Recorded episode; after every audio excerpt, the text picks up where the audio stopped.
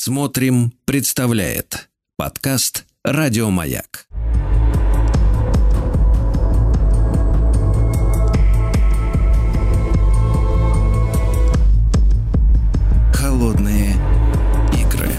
Дорогие друзья, еженедельные встречи с Евгением Юрьевичем Спицыным, историком, публицистом в рамках нашего проекта, посвященного истории противостояния Востока и Запада в середине 20 века, во второй половине 20 века. Евгений Юрьевич, доброе утро, здравствуйте.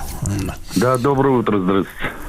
Э, Евгений Юрьевич, но мы продолжаем э, говорить о Югославии, да, о том, какие там процессы происходили. Очень интересные, потому что это составное государство и много противоречий уже априори, да, из-за того, что много участвующих действующих лиц, правильно? Ну, конечно, да. Да. Э, Евгений Юрьевич, так вот как коалиционное правительство заработало в Югославии? А, да, ну мы вот в прошлый раз действительно остановились на попытках создания первого коалиционного правительства. Надо сказать, что, а, или вернее напомнить, а, что в конце августа 1944 года, когда Черчилль, зачем Шубачич встретились э, с Иосифом Брод в Неаполе, было подтверждено вот то самое Вийское соглашение – между двумя правительствами. А, Петр II, а, то есть пока еще правящий монарх а, королевства сербов, хорватов и словенцев, вынужден был отправить в отставку военного министра генерала Михаиловича. И, значит, новым главкомом Югославской королевской армии значит, был назначен его преемник. И которым стал Иосиф Брос Тита. Значит, теперь дальше. А после этого Тита сразу поехал в Москву. У него там состоялось несколько встреч со Сталином, Молотовым, Ждановым. А, и они обсудили целый ряд вопросов, в том числе и вступление на территорию Югославии войск второго и третьего украинских фронтов, которыми командовали маршалы Малиновский и Толбухин – а также Дунайской военной флотилии и взаимодействие советских войск с э, Югославской народной армией. А затем, когда уже завершилась Белградская наступательная операция, проведенная нашими войсками, это начало ноября 1944 года, значит, Черчилль, э, Сталин, которые выступали в данном э, случае посредниками, усадили за стол переговоров Тита и премьера Шубачича, которые подписали уже так называемый Белградский меморандум о создании переходного правительства. А, при этом надо заметить, что тогда же в Белград э, прибыл и первый официальный посол Советского Союза. А, ну а, э, да, а сразу после подписания этого Белградского меморандума э, Тита опять приехал в Москву, имел личную встречу со Сталиным. И вот что любопытно, во время этой встречи Сталин особо подчеркнул, что Югославии сейчас не нужны никакие революционные эксперименты, а нужны нормальные демократические процедуры для формирования полноценных органов власти. Uh-huh. А, ну и уже вот после этой встречи Шубачич и Тита подписали новый договор, который гарантировал легальный статус целому ряду политических партий и а, ратификацию во всех тех законодательных актов, которые были приняты АВНОУ, а, которые теперь стали неотъемлемой частью значит, нового законодательства будущей Югославской Федерации. Вот это обстоятельство, кстати, очень не понравилось Черчиллю, который буквально заявил следующее, что Шубачич продался Тита по весьма низкой цене. А само это соглашение он оценил как безнадежно одностороннее, которое может означать только диктатуру Тита. То есть, Евгений э, а вот можно да, вопрос? Да. Смотрите, а, я так понимаю, что наши вот эти конференции, и Тегеран, и, соответственно, Ялта, потом Потсдам, да, решалась судьба послевоенного мира. Вы говорите, что Черчилль был недоволен тем, как дела обстоят в Югославии. А мы не договорились э, вот с так называемыми, ну, союзниками на, на момент войны, да, что вот эта зона наших интересов, и что вы туда лезете-то, это, это, четкая граница идет какая-то вот между нами нет, нет, уже? Ну, я понял, да. Но дело в том, что действительно было подписано в октябре так называемое процентное соглашение а, после встречи, а, значит, э, Черчилля со Сталином. И подписывали это соглашение на официальном уровне, что любопытно. А, значит, два министра иностранных дел. Это Антони Иден и Вячеслав Михайлович Молотов. Так. Но Черчиллю, да, но Черчиллю постоянно не нравилось то, что э, Советский Союз слишком, как он выражался, глубоко зашел в Европу. И вопрос вот этот югославский обсуждался э, именно на Ялтинской конференции. Причем надо сказать, что этот вопрос э, был поставлен прежде всего самим э, Сталиным. И вот после того, как эта конференция завершилась, я напомню, она проходила с 4 по 11 февраля 1945 года, то буквально через пару дней Шубачич прибыл в Белград, и там состоялась совместная отставка королевского и коммунистического правительства. То есть вот то соглашение, Виское соглашение, оно было, по сути дела, аннулировано. А уже в марте 1945 года был образован новый коалиционный кабинет, в состав которого вошли э, всего, значит, 31 э, член – а, в том числе 23 министра коммуниста и 8 министров монархистов. Ну, это угу. самые вообще Брустита, Эдвард Кардель, Влада Зачевич, Андрей Хибрант, ну и так далее, и так далее. Угу. Причем Евгений я замечу, что Иван да, Шубачич да. занял в этом правительстве ключевой пост министра иностранных дел. То есть это было Евгений в прямом смысле коалиционное правительство. А мы понимаем, что э, в конце концов, ну не в конце, уже там, я так понимаю, в 40-е годы, во второй половине, пробежала кошка, да, между э, Советским Союзом и Югославией. А вот на тот момент какие были отношения? Вы говорите, Тита ездил в Москву, да, со Сталином. У них какие были отношения? У них остались какие-то, ну, скажем, воспоминания друг о друге? Нет, нет, у них были замечательные, прекрасные отношения. Я напомню, что э, Тита, по сути дела, не быв официальным главой государства был удостоен, наряду, например, с тем же Михаем, а, Ордена Победы. Петра Карагеоргиевича Сталин не удостоил Ордена Победы, как, например, того же Михая, румынского короля. А Тита наряду с э, главным, главнокомандующими союзнических войск, я имею в виду Зенхаура и Монгомери, тоже был удостоен Ордена Победы. Это самая высочайшая оценка заслуг Тита и э, его союзнических отношений с Советским Союзом. Так что у них тогда были прекрасные отношения, они неоднократно встречались. Даже накануне разрыва наших отношений Тита, а затем и его ближайшие соратники, тот же Кардель, тот же Ранкович и так далее, они тоже приезжали в Москву, и Сталин подолгу беседовал с ними.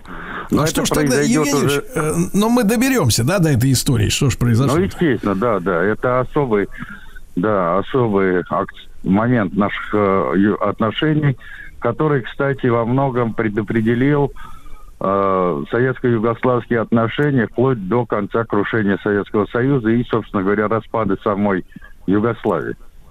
Да, да.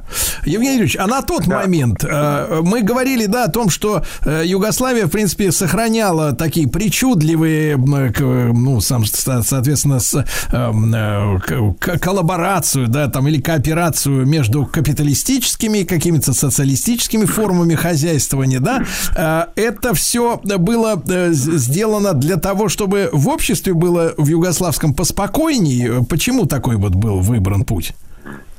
Нет, нет, тогда еще никаких, конечно, социалистических элементов в югославской экономике не было. Речь шла только о, по сути дела, приходу, полноценному приходу коммунистов к власти. Это уже произойдет буквально накануне окончания войны, после окончания Тегеранской конференции, прошу прощения, после окончания Ялтинской конференции, вот, э, а затем и после Э, подписания Потсдамских соглашений. А вот тогда, кстати, произойдет так называемая третья сессия АВНОУ, а, значит, э, состав э, вот этой АВНОУ, ну, это так называемый предпарламент, были включены еще более 50 депутатов довоенного парламента, которые, кстати, не запятнали себя вот как раз коллаборацией с итало-германскими оккупантами. А потом а потом будет создана так называемая Временная народная скупщина Югославии, ну, по-нашему это парламент. И вот она приняла целый ряд законодательных актов, среди которых самым ключевым стал закон о подготовке и проведении в ближайший срок выборов в учредительную конституционную скупщину Югославии, которая как раз и должна была официально установить новые формы государственного управления, государственного устройства, ну и так далее, и так далее. Вот. То есть мы закрепим, эти... Евгений Юрьевич, э, закрепим мысль, что Сталин именно продвигал в э, Югославии максимальную широту политического спектра, да? Да, и, да, ну... первоначально, да, да, да. Так оно и было, Друзья да. мои, Он... Евгений Юрьевич Спицын, историк и публицист в нашем цикле «Холодные игры». И сегодня мы говорим о том, что происходило после, сразу после войны в Югославии.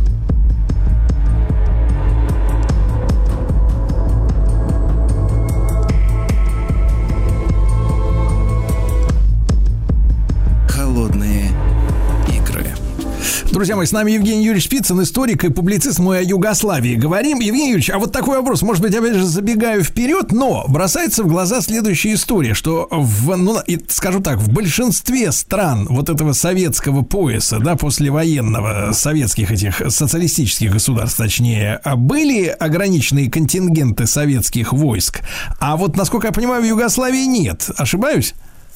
Да, да, в Югославии нет. После окончания войны оттуда войска были сразу выведены, но дело в том, что контингент наших войск присутствовал в Австрии, присутствовал в Венгрии, присутствовал на территории Румынии.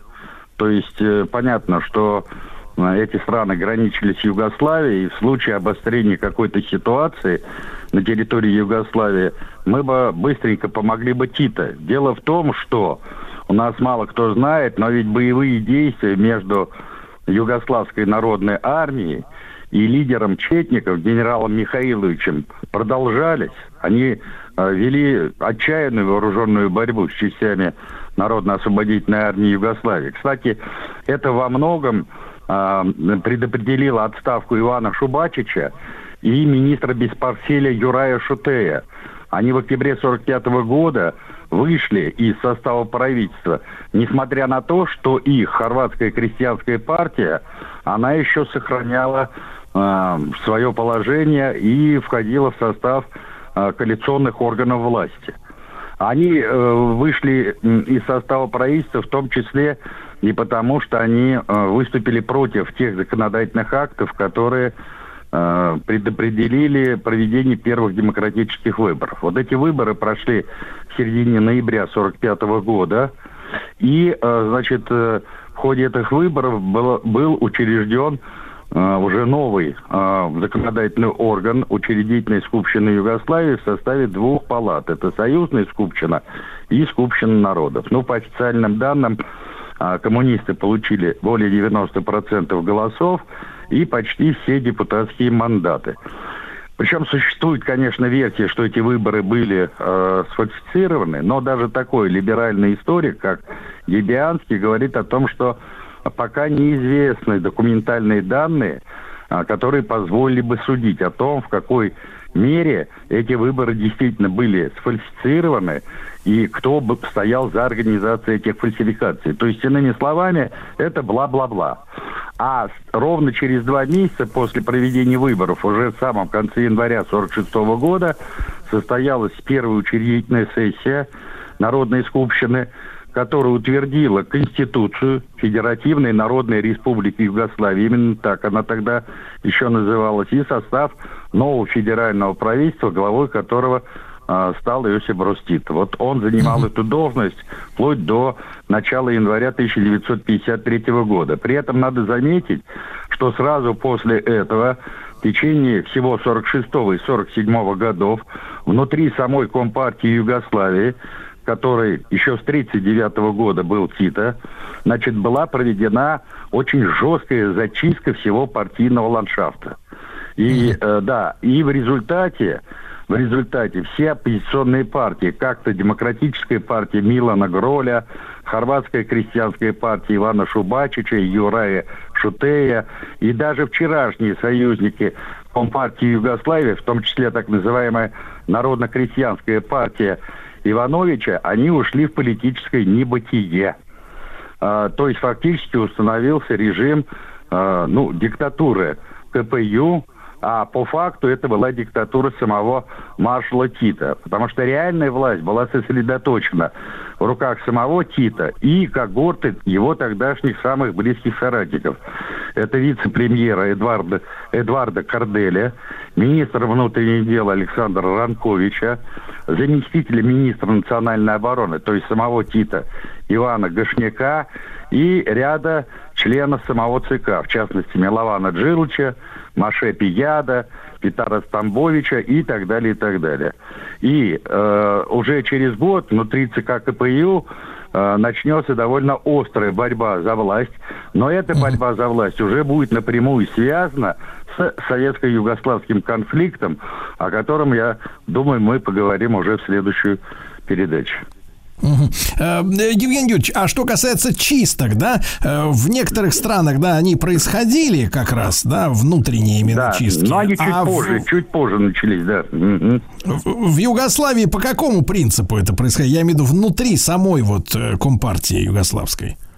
С одной стороны, вычищались, ну, откровенные противники Тита, но с другой стороны, здесь была серьезная разноголосица и в отношении планов Тита – и взаимодействие с Советским Союзом прежде всего по вопросу создания большой Балканской Федерации и по вопросу ввязываться э, ли Югославии в войну э, между Элас и монархо-фашистами на территории Греции.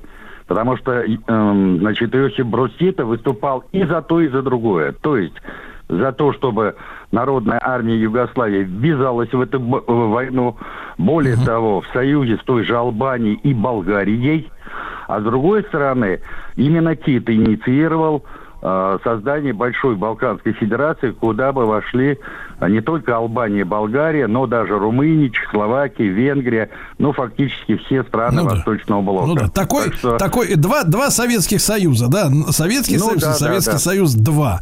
Хорошо, да, Евгений а... Юрьевич, спасибо большое. Как всегда, Евгений Юрьевич Спицын, историк, публицист в нашем специальном цикле «Холодные игры», посвященный противостоянию холодной войны.